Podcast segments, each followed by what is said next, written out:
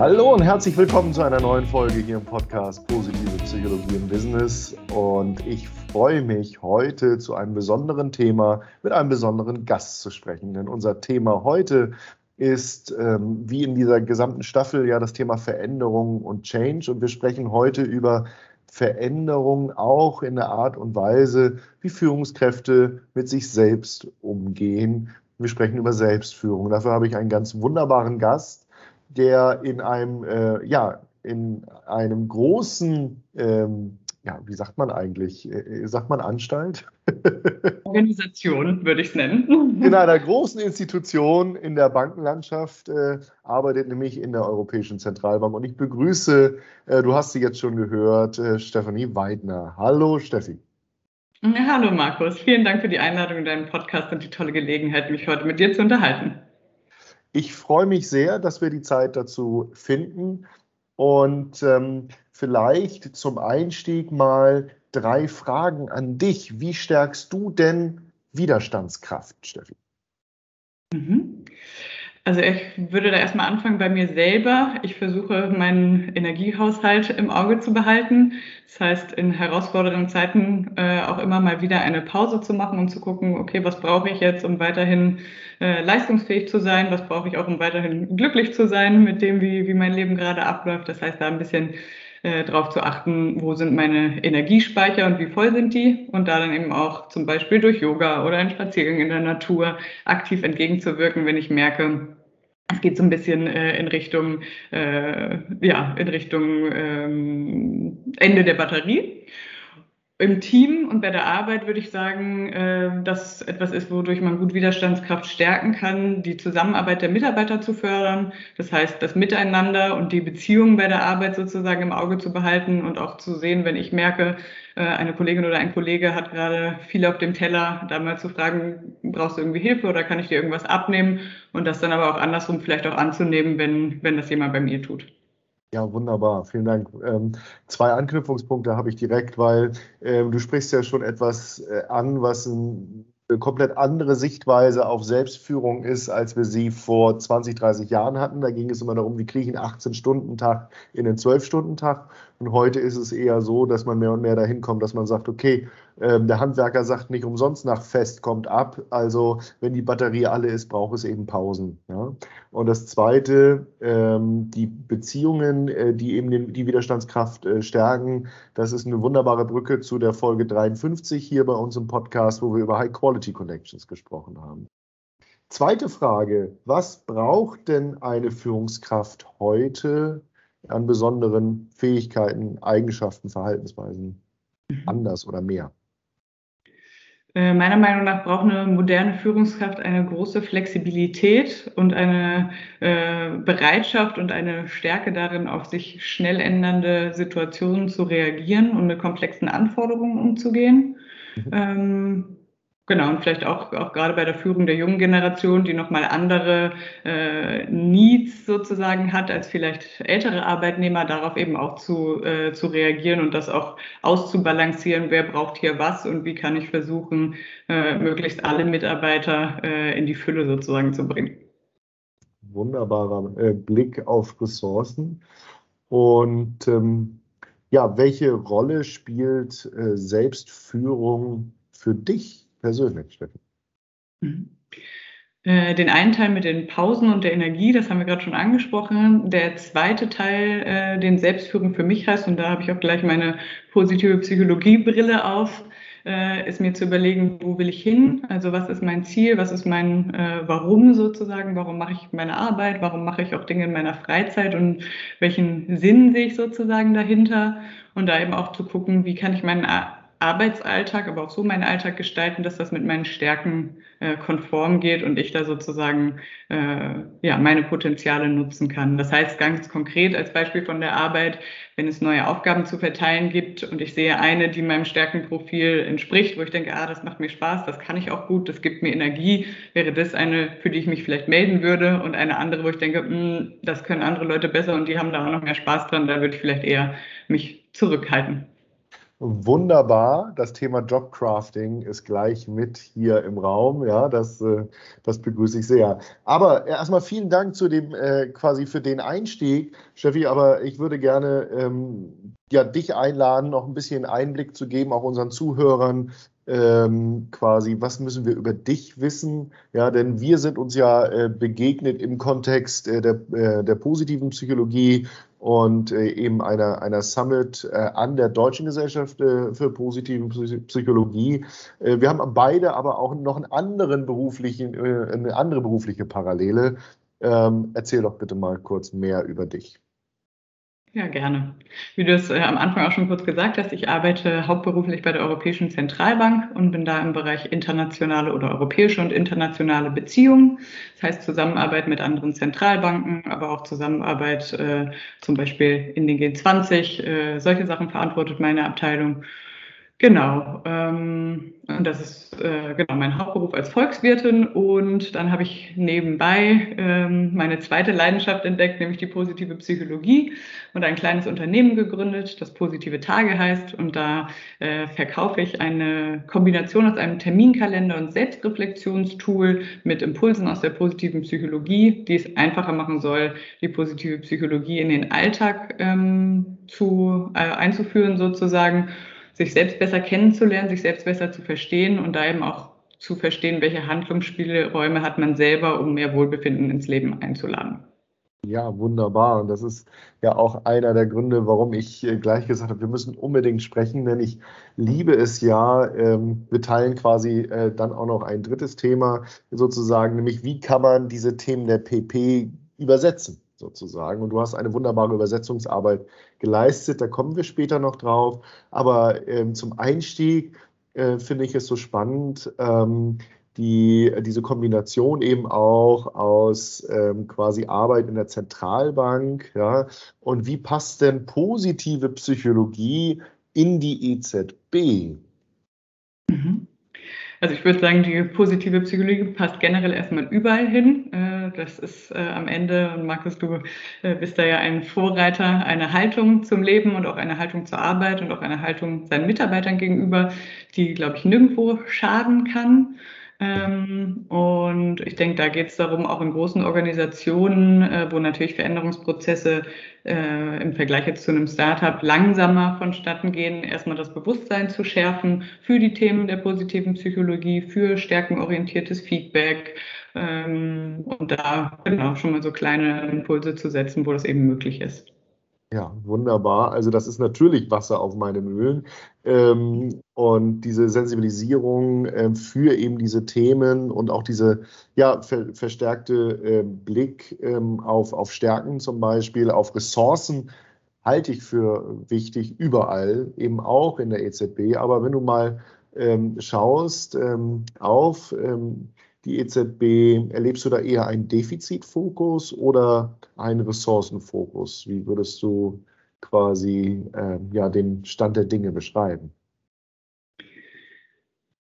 Ich würde da schon eher einen Ressourcenfokus sehen, weil viele der Mitarbeiter hoch motiviert sind äh, und sehr bereit, sehr leistungsbereit und sehr bereit, alle Stärken und Potenziale bei der Arbeit einzubringen. Und das Zweite, was auch noch, glaube ich, eine, eine große Ressource für viele der Mitarbeiter ist, dass viele überzeugte Europäer sind, äh, überzeugte äh, Verfechter der Währungsunion und sich dafür für dieses gemeinsame Ziel gerne auch einsetzen und da eben auch gerne die eigene, die eigene Arbeitsleistung und die eigenen Talente einbringen, um, äh, ja, um sich diesem Ziel weiter anzunähern oder dieses Ziel weiter zu verteidigen sozusagen. Wunderbar, ja. Und da können wir eine, eine Brücke bauen, natürlich zu positiver Führung, zu ähm, Aspekten von, von ähm, ja, ich muss mir meiner Fähigkeiten auch bewusst sein, natürlich, ähm, und, und ein Umfeld äh, vorfinden, in dem ich sie auch auf diese Art und Weise einbringen kann, die, ein Umfeld, das Flow ermöglicht, kann man sagen. Und auf der anderen Seite eben die Frage nach dem, wofür tue ich das eigentlich? Ähm, das ist natürlich, wenn man in der Zentralbank äh, arbeitet, ähm, ja, und so übergreifende Themen, äh, ja, quasi zum Greifen nah hat, natürlich auch, finde ich, wunderbar, ähm, das gut vor Augen zu haben. Auch wenn ich mir vorstellen kann, dass im Alltag, so im Klein-Klein, ähm, auch da manchmal Frustrationspotenzial drinsteckt, oder? Das ist sicherlich so und es ist jetzt auch nicht so, dass äh, jeder Mitarbeiter mit dem Euro in der Hand äh, jeden Tag äh, strahlend durchs Gebäude läuft. Äh, so ist es jetzt auch nicht, aber das, das, das große Ziel ist, äh, äh, ist, ist auf jeden Fall da und ich glaube, dann kommt auch noch hinzu, dass viele der Mitarbeiter ähm, zumindest so nehme ich das wahr, ähm, einen guten Fit haben zwischen ihren, ihren Talenten, ihren Stärken und dem, was sie da eben den ganzen Tag machen. Ein Kollege hat mal zu mir gesagt, das ist einfach der größte Glücksfall. Ich äh, konnte mein Hobby zum Beruf machen und kann jetzt den ganzen Tag Finanzmärkte beobachten und werde dafür auch noch bezahlt. Also da glaube ich, äh, ist auch wirklich diese, bei vielen diese Passung äh, sehr schön da. Wunderbar. Ähm, das ist natürlich immer auch die persönliche Einstellung, aber wir haben eben so ein bisschen über die Rahmenbedingungen auch schon gesprochen. Und ähm, ja, wie würdest du die Entwicklung sehen, ähm, auch in Richtung Ressourcenfokus möglicherweise in der EZB? Mhm. Ähm, ich, ich würde da auf jeden Fall eine Entwicklung sehen. Also da passiert ganz viel. Und ein Beispiel, was ich vielleicht nennen kann, ist, dass ich eine starke Zukunftsorientierung sehe. Also was, wie gehen wir auch mit den Anforderungen der Zukunft um? Natürlich diskutieren auch wir in der EZB, was heißt das New Normal der Arbeit und wie können wir da äh, alle Anforderungen unter einen Hut bringen. Und das zweite Thema ist vielleicht auch in Bezug auf Zukunft äh, Klimawandel, was ein viel größeres Thema geworden ist in der EZB in den letzten Jahren, wo die EZB jetzt auch ein Climate Change Center gegründet hat, um sich eben diesen Themen auch anzunehmen und zu gucken, was, was ist die Rolle der Zentralbank oder was kann die Rolle der Zentralbank bei diesen Themen auch sein. Also bei den großen gesellschaftlichen Themen über die Währungsunion hinaus. Wunderbar. Da haben wir also ja auf verschiedenen Ebenen ähm, möglicherweise diese Zukunftsorientierung. Natürlich einmal so auf äh, gesellschaftlicher Ebene bei den großen Themen. Ähm, du sprichst eben das Thema Klimawandel an aber e-, eben auch in der Art und Weise der Zusammenarbeit, eben das neue Normal der Zusammenarbeit. Und ähm, ja, dann wäre natürlich aber auch, um mit diesen Anforderungen der Zukunft umzugehen oder auch damit umzugehen, wenn man voller Leidenschaft ist und äh, eben auch lange äh, arbeitet sozusagen, ja, auf persönlicher Ebene sich gut um die eigenen Ressourcen zu kümmern und äh, quasi auch dort für Nachhaltigkeit zu sorgen, könnte man sagen. Und da äh, hast du ja eine wunderbare Idee entwickelt, wie man auch ein bisschen mehr Selbstfürsorge betreiben kann oder positive Selbstführung. Erzähl uns doch mal etwas über deine Idee und deinen Ansatz. Mhm, sehr gern. Äh, wie ich vorhin schon kurz gesagt habe, positive Tage ist ein Terminkalender mit Selbstreflexionsimpulsen. Das heißt, es geht darum, einerseits die Themen der positiven Psychologie in ganz kurzer Form greifbar zu machen für, für die Nutzerinnen und Nutzer. Und, und das ist so ein bisschen der Unterschied zu einem Ratgeber, es geht nicht darum, ich habe das jetzt einmal gelesen und jetzt weiß ich, wie es geht und dann ist alles, äh, bin ich fertig sozusagen, sondern es geht vor allen Dingen darum, eine regelmäßige Übung zu diesen Themen und eine regelmäßige Auseinandersetzung mit diesen Themen zu fördern. Äh, und da fand ich, dass ein Terminkalender das optimale Instrument ist, weil man den ohnehin immer dabei hat, äh, wenn man noch einen analogen Kalender benutzt zumindest und da dann eben auch gleich seine, seine Impulse dabei hat und es da viel einfacher ist, ähm, genau, sich, sich nachhaltig mit den Themen auseinanderzusetzen. Mal sind das ganz kleine Impulse, ganz einfache Fragen sozusagen, mal sind das auch ein bisschen tief, tiefgehendere, aber was sie alle gemeinsam haben, ist äh, dieses ins Tun kommen. Und dadurch wird ein Bewusstsein geschärft für die Themen der positiven Psychologie, aber eben auch ein Bewusstsein für sich selber. Also wenn du so möchtest, Markus, kann man das als einjähriges Selbstführungsprogramm bezeichnen, wo man ja. sich zu bestimmten Themen äh, konkret äh, mit Fragestellungen auseinandersetzt wunderbar. Ein einjähriges Selbstführungsprogramm, ja, wo ich mich auch selbst durchführe sozusagen, ja, also das in meinem eigenen Rhythmus dann äh, machen kann und ähm, das kombiniert eben in einem wunderbaren Buch. Das Raum äh, bietet eben auch für meine persönlichen Gedanken zu den Fragen und darüber hinaus sozusagen. Mhm.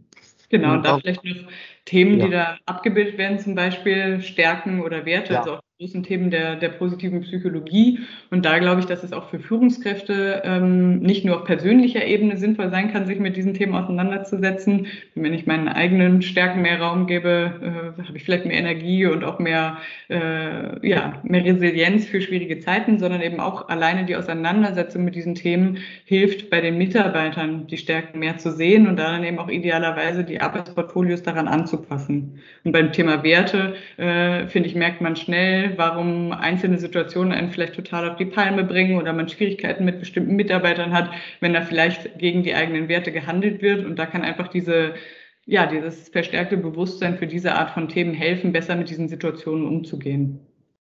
Wunderbar. Ich äh, äh, liebe es ja, wenn eben die Konzepte der positiven Psychologie und die Erkenntnisse aus äh, der Forschung ähm, ja so übersetzt werden ja, und so anwendbar gemacht werden. Und das hast du hier auf wunderbare Art und Weise geschafft äh, mit den positiven Tagen, die jetzt auch für 2022 ja äh, aktuell verfügbar sind. Ähm, und wenn du, ähm, lieber Zuhörer, zu einem anderen Zeitpunkt hörst, ich verlinke natürlich die Seite hier in den Show Notes und dann wirst du sicherlich auch zu einem späteren Zeitpunkt immer die aktuelle Version und viele zahlreiche Infos auf der Homepage finden. Denn ähm, ja, uns liegt natürlich Selbstführung am Herzen, aber warum ist es für Führungskräfte vielleicht auch so bedeutsam, Steffi? Genau, da würde ich erstmal sagen, ähm, je, jeder profitiert erstmal davon. Selbstführung heißt für mich erstmal zu wissen, wo will ich hin, wohin will ich meine Energie ausrichten, ähm, wie kann ich die auch langfristig vermehren und was brauche ich, um meine Ziele dann auch zu erreichen. Das heißt, es ist ein bisschen so ein Shift weg von Planen, Orga, sondern eher geht es darum, seine Richtung zu finden und seine Motivation und Energie freizusetzen, also viel im Bereich Vision und zu wissen, was möchte ich bei der Arbeit und auch außerhalb der Arbeit natürlich ähm, und was mir Zufriedenheit, subjektives Wohlbefinden Befinden oder platter gesagt Glück schenkt äh, im Leben und bei der Arbeit und die Situation dementsprechend zu gestalten.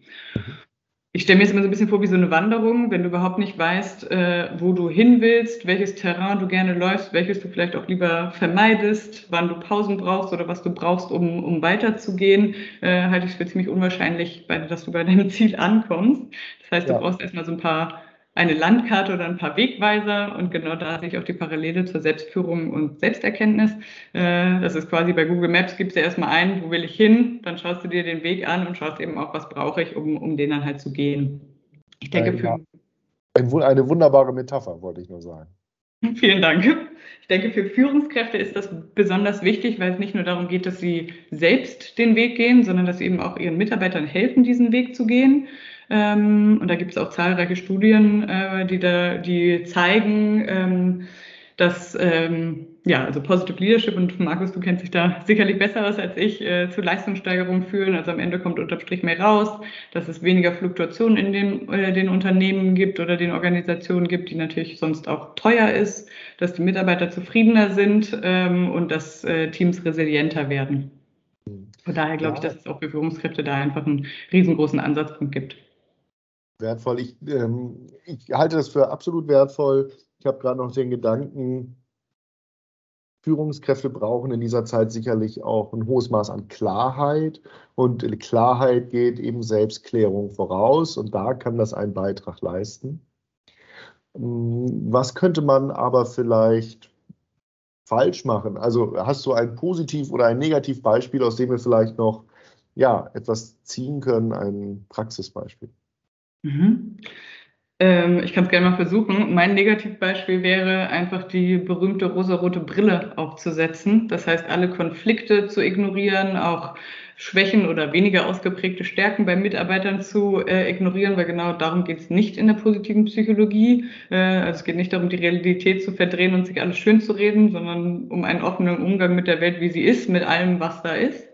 Und da bediene ich mich gerne der Segelboot-Metapher von Edward Bissenbastiner, einem der großen äh, Positive Psychology Coaches, der sagt, äh, wenn du dir vorstellst, dass du ein Segelboot bist äh, und du hast ein Leck, das wäre dann deine Schwächen, dann musst du natürlich erstmal dieses Leck stopfen, äh, damit du nicht untergehst. Aber wenn du dieses Leck gestoppt hast, fährst du noch lange nicht los. Das heißt, du brauchst deine Stärken, das sind die Segel, um sozusagen Fahrt aufzunehmen.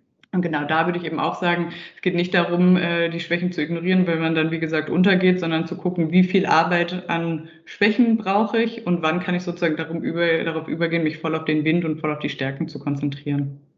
Wunderbar. Und ein großes Segel, das größte Segel, das man quasi aufziehen kann, das wäre dann äh, mit Hilfe der positiven Tage ja, äh, zu bewerkstelligen, damit man ähm, ja gut vor dem Wind äh, segeln kann und immer eine Handbreit Wasser unterm Kiel hat, hätte ich fast gesagt. Ja.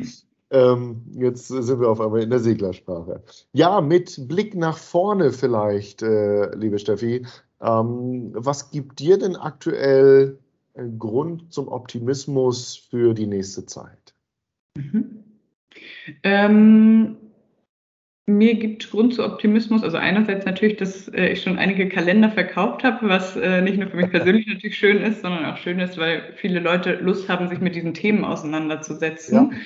Ja. Äh, das heißt, dass das Bewusstsein oder die Lust an diesen Themen wächst. Das gibt mir Grund, äh, Grund zu Optimismus.